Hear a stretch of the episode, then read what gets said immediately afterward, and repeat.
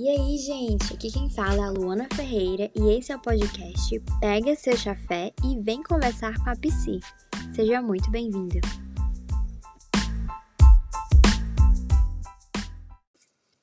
E este é o primeiro, primeiríssimo episódio, então vamos explicar esse nome, né? Pega seu chafé. Eu, quando fazia café, o meu pai sempre gostou de café forte. Meu vô, meu Deus, é pelando, assim, muito, muito preto. Tipo assim, muito café. E quando eu fazia, o meu pai olhava assim: Meu Deus, isso aqui é um chafé? Então, por isso que eu estou aqui homenageando até o meu próprio café, mas também para dizer que você pode estar com seu, chá, com seu chá, com seu café. Estou aqui com o meu cafezinho e eu queria estar no momento realmente de conversar com vocês um pouco num, em alguma situação específica, algum tema específico. Eu acho que o podcast ele é mais tranquilo para fazer isso, porque você pode estar fazendo enquanto está lavando louça, enquanto você vai iniciar seu, seu dia.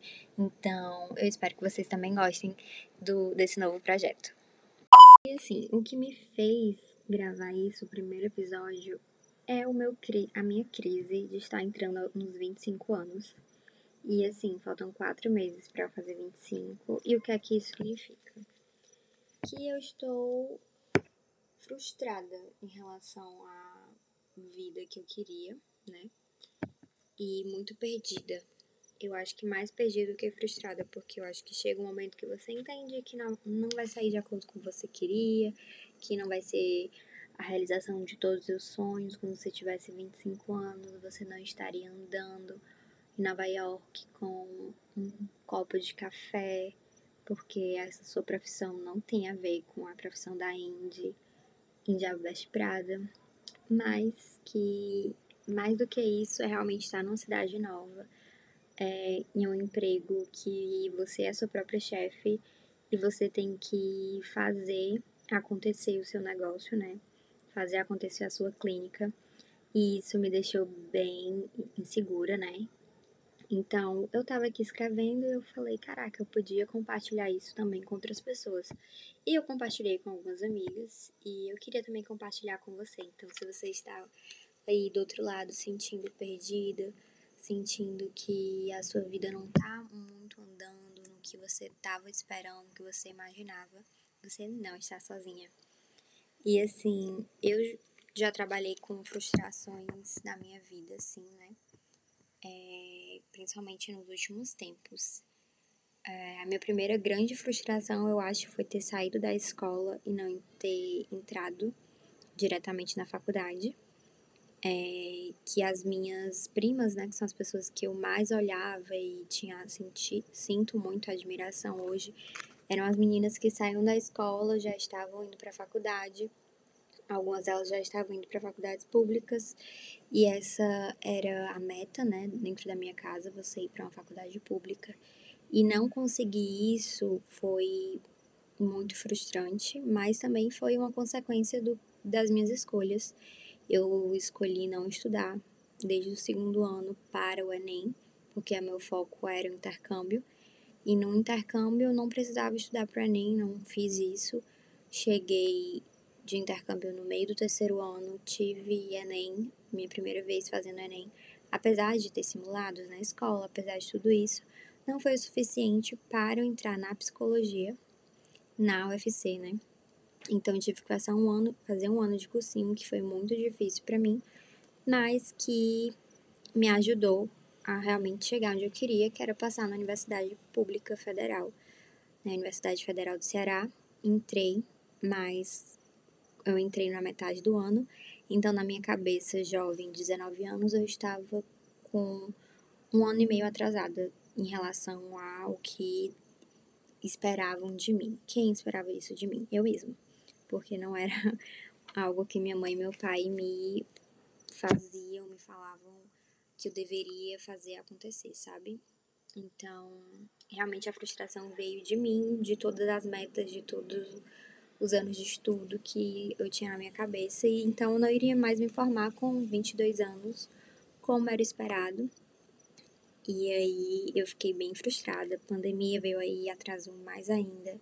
E cá estou com 24 anos, recém-formada, com apenas 3 meses clinicando. e me sentindo muito perdida por estar numa cidade nova, sendo a minha própria chefe, fazendo os meus horários, é, trabalhando home office e por isso estou aqui. O que é que isso tem a dizer, né? A minha frustração. Que eu sou muito ingênua.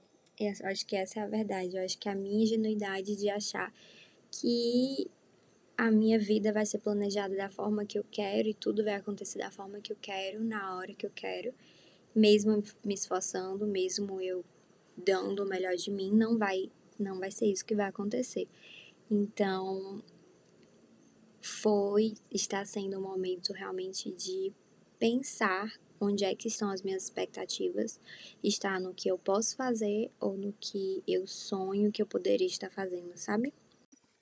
Mas aí, gente, fica aquela coisa, eu tô na metade dos meus 20 anos. Tipo assim, literalmente. Eu tô na metade dos 20, dos 20 anos. Então, assim, é claro que eu não vou ter tudo ajeitado, tudo na, na mais perfeita ordem.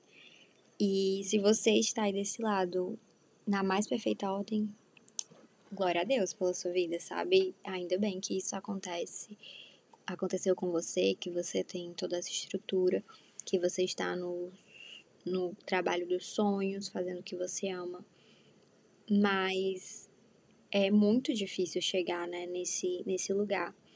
E eu acabei de me formar, então eu acho que essa frustração, esse peso, vem realmente de mim mesma, vem realmente do que. das expectativas que eu coloquei em relação à, à formação, né? Meu Deus, vou sair formada, já vou sair com trabalho? A resposta é não.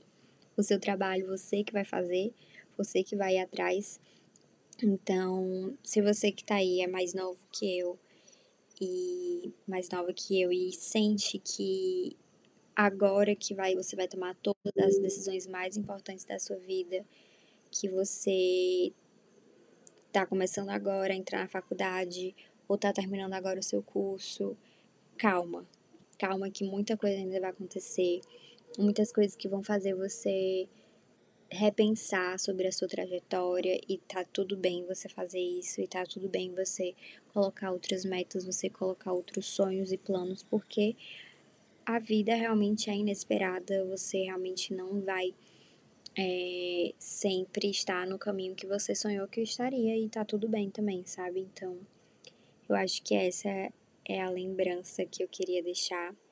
É um podcast bem curtinho, bem tranquilinho, só pra gente realmente estar tá conversando. E eu precisava desabafar em relação a isso. E eu queria deixar salvo, assim, sabe, pra a Luana do futuro, quando ela estiver em outra crise existencial, outra crise de, sei lá, crise dos 30 anos, que ela entenda que existe muito mais para viver, existe muito mais para fazer.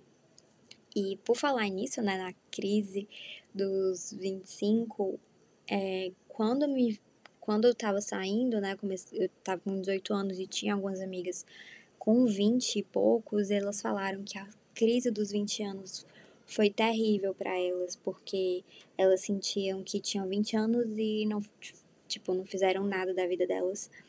E eu me sentia muito abençoada de já ter vivido intercâmbio, de já ter de estar tá estudando, né, para passar na faculdade pública, de ter visto muita coisa diferente, porque eu tive esse privilégio, né? Então eu acho que eu não tive essa crise dos 20, mas agora a crise dos 25 tá batendo, porque eu tô vendo a famosa comparação, né? Eu, eu vejo amigas minhas casadas, eu tenho agora com uma amiga que tá gravidinha, então muito feliz por ela, glória a Deus pela vida dela, pelo filho da, da família dela. Mas eu vejo isso e fica, caramba, elas estão fazendo o que elas gostam. Algumas não estão, mas tipo, já estão casadas, já estão vivendo, já estão trabalhando, já são independentes financeiramente da, dos pais. Então eu fico, caraca, eu tô muito atrás. Mas é justamente essa comparação que eu tinha em relação ao que eu tenho, né? Vamos dizer agora, que eu tenho com as expectativas que eu mesma criei em, em mim e a, o que eu tô vendo hoje, né? O que eu tô vendo agora. Então, se você está aí passando por isso, você não está sozinha. e vai melhorar, você vai conseguir sair dessa. E é um arrancado também para mim mesma. A gente vai sair dessa, a gente vai ver algo é, no futuro e a gente vai ver como realmente uma crise mais passou e que a gente tem muita coisa para fazer ainda. Então, se você escutou até aqui, muito obrigada. Eu espero que você queira escutar os próximos episódios, porque vai ser realmente esse tipo de conversa que eu vou querer ter aqui com vocês. E é isso, ele é bem curtinho, os próximos também vão ser nessa pegada mais curtinha, pra gente passar o dia refletindo sobre essas coisas. E é isso, tchau!